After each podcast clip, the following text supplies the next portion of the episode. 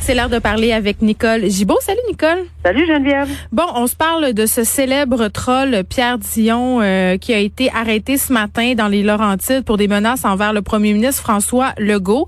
Des menaces évidemment qui ont été proférées sur les médias sociaux.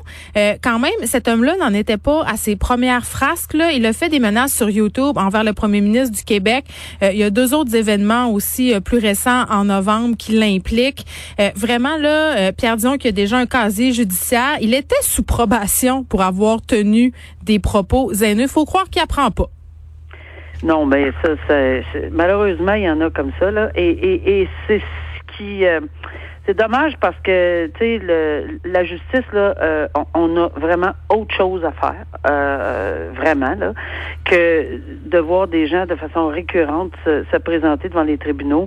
Maintenant, évidemment, si encore une fois, on va ouvrir la parenthèse là, s'il y a une défense pleine et entière à faire parce qu'évidemment il, il maintient qu'il n'est pas coupable, il, il aura droit à son procès, etc. Comme tout le monde. Mais ici là, en probation, ça part très mal. Et j'imagine J'imagine que si on l'a mis en état d'arrestation et que c'est parce qu'on a preuve à l'appui avec les médias sociaux, donc euh, je pense qu'il va y avoir énormément de difficultés. Puis ça, ça va, c'est un facteur aggravant, on s'entend là. Alors, euh, pour tout ce qui va arriver dans le futur sur une sentence potentielle à ce monsieur-là, euh, et je pense qu'on va y aller avec également pas juste le facteur aggravant qui était en probation, mais pour pour pour pouvoir dénoncer, une dénonciation, là, puis que faire un, petit exemple, j'ai l'impression que ça va être assez, euh, on va être probablement plus sévère euh, à, son endroit qu'à l'endroit des premiers euh, accusés dans, la, dans de semblables matières. Oui, puis M. Dion qui fait face à une accusation d'incitation à commettre des actes criminels en lien à des publications Facebook, puis tu disais ce que je trouve dommage, c'est que ça engorge euh, le système de justice qui peine déjà en ce moment euh, à suffire à sa tâche. Là, on le sait, euh, tout ça a été stoppé pendant la première vague de la pandémie. Il y a une espèce de goulot d'étranglement en ce moment dans nos tribunaux. c'est sûr que des cas comme ça, ça vient ajouter au travail déjà vraiment, vraiment, vraiment ardu des avocats, des juges. Mais en même temps, Nicole, j'ai envie de te dire, parce que tu me parles d'exemple, je pense qu'on est rendu là. Je pense qu'on est rendu à envoyer un message clair à la population. Puis par ailleurs, j'entendais tantôt le premier ministre Legault parlant de message clair dire, bon, tu sais, par rapport à notre sujet d'hier, là, on a assez fait de prévention, là. Là, à deux heures et demie, tout le monde va recevoir une alerte, là, sur son téléphone via Alerte Québec. Parce que dorénavant, euh, si vous êtes prise en flagrant délit de ne pas respecter les consignes sanitaires, ben il y aura des amendes et vous pourrez plus dire que vous étiez pas au courant. On envoie une alerte générale. oui, puis je pense que c'est pas une mauvaise idée parce que c'est, je, suis certaine que évidemment, il n'y a pas grand monde, grand monde sur cette planète en ce moment, euh, et surtout au Québec, qui n'a pas son téléphone cellulaire ou quelque façon de communiquer parce que c'est c'est c'est c'est la communication par excellence avec les médias sociaux, etc. Donc, on envoie l'alerte générale. Donc, vous aurez été informé de façon générale. Quelle méthode magnifique d'alerter tout le monde. Oui, parce que euh, nul n'est tenu d'ignorer la loi. oui. Puis en, même temps, euh, capotez pas là à 14h30, là, il se passe rien de grave. Ce sera, ce sera cette alerte là sur vos téléphones et un peu partout euh, dans différents médias. Euh, ce message que désire envoyer François Legault à la population. Maintenant, un enfant de 12 ans, Nicole. Euh, Caroline, témoigne à un procès de violence conjugale. Quel rôle doit, doit jouer pardon le juge dans un tel cas? Et vraiment là ce témoignage là c'est fait euh, par une jeune adolescente qui raconte avoir été frappée par son père, un père qui est accusé de violence conjugale extrême. C'est un homme de 38 ans. On peut pas le nommer parce qu'il y a une ordonnance de non-publication, évidemment, pour pas pouvoir identifier euh, les enfants. Mais vraiment, là, euh, cet homme qui aurait levé la main sur sa fille aînée, sur sa conjointe, est tellement là que l'œil de la jeune fille en question est devenu marqué, est devenu bleu. Sa mère est obligée d'aller la chercher sur le chemin de l'école pour pas qu'elle se rende à l'école comme ça, évidemment, il devait avoir peur, puis l'on spécule d'un signalement à la DPJ. Mais moi, c'est la phrase de la petite fille qui m'a interpellée pendant son témoignage parce qu'on lui a demandé euh, de réagir par rapport à toute la violence dont elle faisait l'objet. Elle a répondu, j'ai peur. Je ne sais pas s'il veut me tuer. Tu sais, on parle de son père ici, là. Non, mais c'est c'est c'est vrai que c'est ça frappe l'imaginaire parce que ça se peut pas que qu'un enfant de 12 ans, premièrement, soit dans dans cette situation-là. Elle a droit à son enfance euh, comme tout le monde. Quel mm. courage. C'est évident qu'elle est accompagnée. Moi, je veux juste vous dire que je peux rassurer euh, les auditeurs que c'est extrêmement difficile, on en convient. Mais ils sont très, très entourés. Les, les jeunes, quand ils viennent témoigner, j'en ai eu des, des jeunes personnes, j'en ai eu encore plus jeunes que 12 ans. Ils sont extrêmement bien entourés, hmm. accompagnés. Euh, et, ils, ils, sont, ils ont déjà fait des visites souvent avant euh, que, ça, que, que le tout se passe devant le tribunal. En tout cas, en pandémie, je ne sais pas comment ils s'organisent, mais moi, ils faisaient des visites, euh, mettons, quelques jours avant pour voir qui était assis où, qui était quoi, la couleur des toges, pour pas... Parce que c'est, un environnement qui est pas facile. c'est très euh, austère, très formel. Très formel, très austère. Évidemment, on ne prend pas une attitude euh, on n'a pas la même attitude, si vous si vous me permettez, si on me permet, euh, qu'on a avec un adulte euh, qui, on sait très bien, qui comprend comment ça fonctionne, témoigner, etc. Témoigner contre ses parents. C'est déjà difficile. T'es un enfant témoin, c'est difficile. Tu témoignes contre ton parent, c'est encore plus difficile. C'est encore plus difficile. Souvent, souvent, souvent, un, ils sont dans une salle à part, par vidéoconférence. Deux, ils ont au moins un paravent parce que ça n'a aucun bon sens. Regarder la personne en plein visage, ça, c'est c'est hallucinant. Là. Ça, ça, se passe pas comme ça.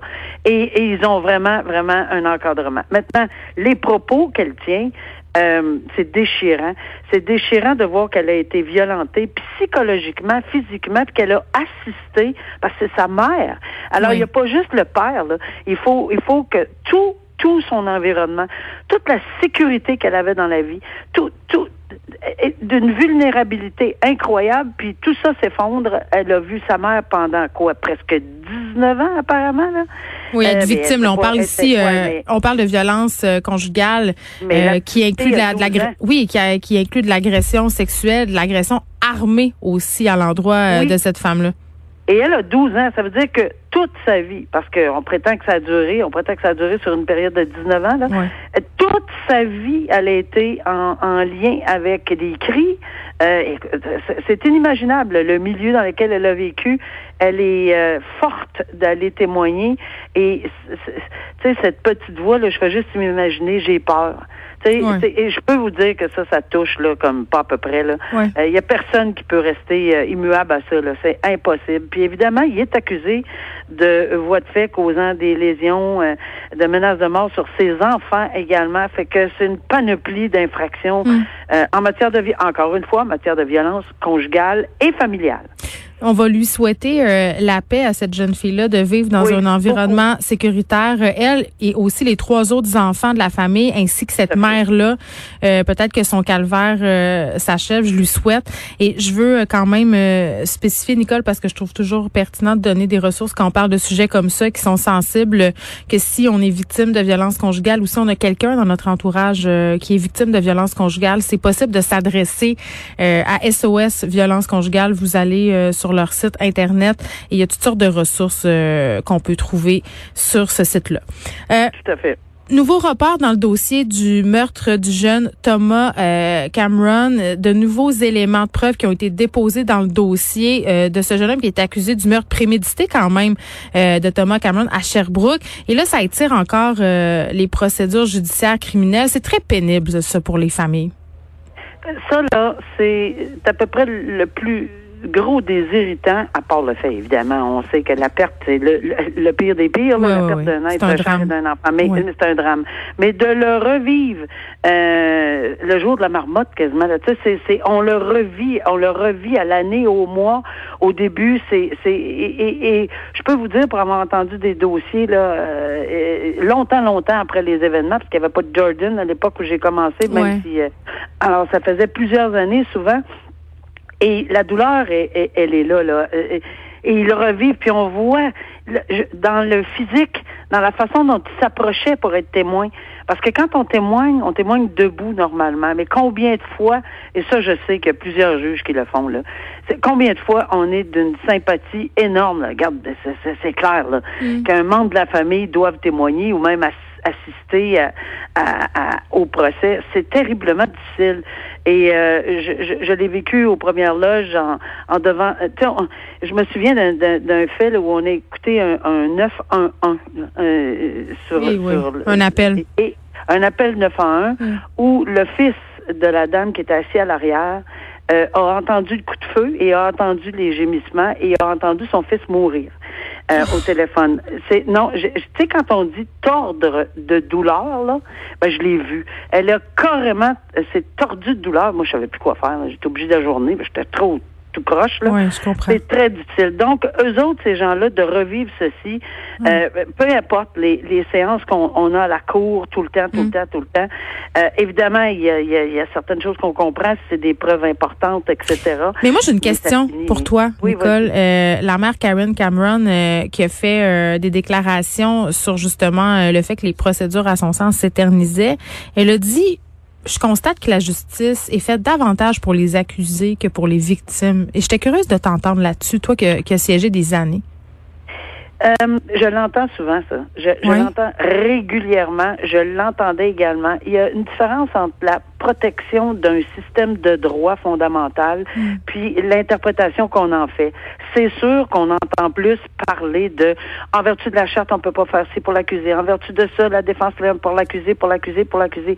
Mais le système de la couronne, euh, ça serait bon à un moment donné qu'on en fasse un déroulement ensemble, qu'on voit ça, ça, fonctionne. Je, je parle pas qu'il y a des résultats escomptés pour tout le monde, mm-hmm. mais mais oui, c'est ça la vision. quand on le regarde de ce côté-là, c'est bien normal d'avoir cet écran-là puis de voir que. Mais moi, je, je peux vous dire que on a choisi ce système de droit-là. On a choisi de vivre dans ce genre de société-là avec une présomption d'innocence, etc. Puis on a choisi qu'un seul euh, accusé qui est innocent ne peut pas euh, se retrouver derrière les barreaux d'une privation de liberté. Est-ce qu'on en fait trop parce que le signe de la balance euh, au niveau juridique, on se souvient, c'est, la dame qui, a les yeux bandés avec une balance. Ben peut-être que la balance est un petit peu trop euh, est perçue, en tout cas, mm. tout au moins là, comme étant beaucoup plus du côté des, des victimes, des, des accusés, parce que on soulève énormément de lacunes. Et moi, je suis la première à dire que oui, il y en a. Puis il faut vraiment, vraiment essayer de l'améliorer. Et c'est tous les mouvements, tous les groupes, toutes les conversations qu'on a ensemble, toutes les gens qui le dénoncent, qui font en sorte que peut-être que les pendules vont être remis à l'heure un peu plus. Bon, je rappelle au passage que ce jeune homme-là qui est accusé euh, du meurtre de euh, du petit Cameron euh, demeure détenu en garde fermée pour la durée des procédures. Il y a une adolescente aussi qui est impliquée dans ce dossier-là. Elle a reconnu une accusation d'homicide involontaire dans cette affaire. elle aussi réside en garde fermée depuis son arrestation dans cette affaire. Ça se passe en août 2019. Merci Nicole, on se reparle demain. Merci, au revoir. Au revoir.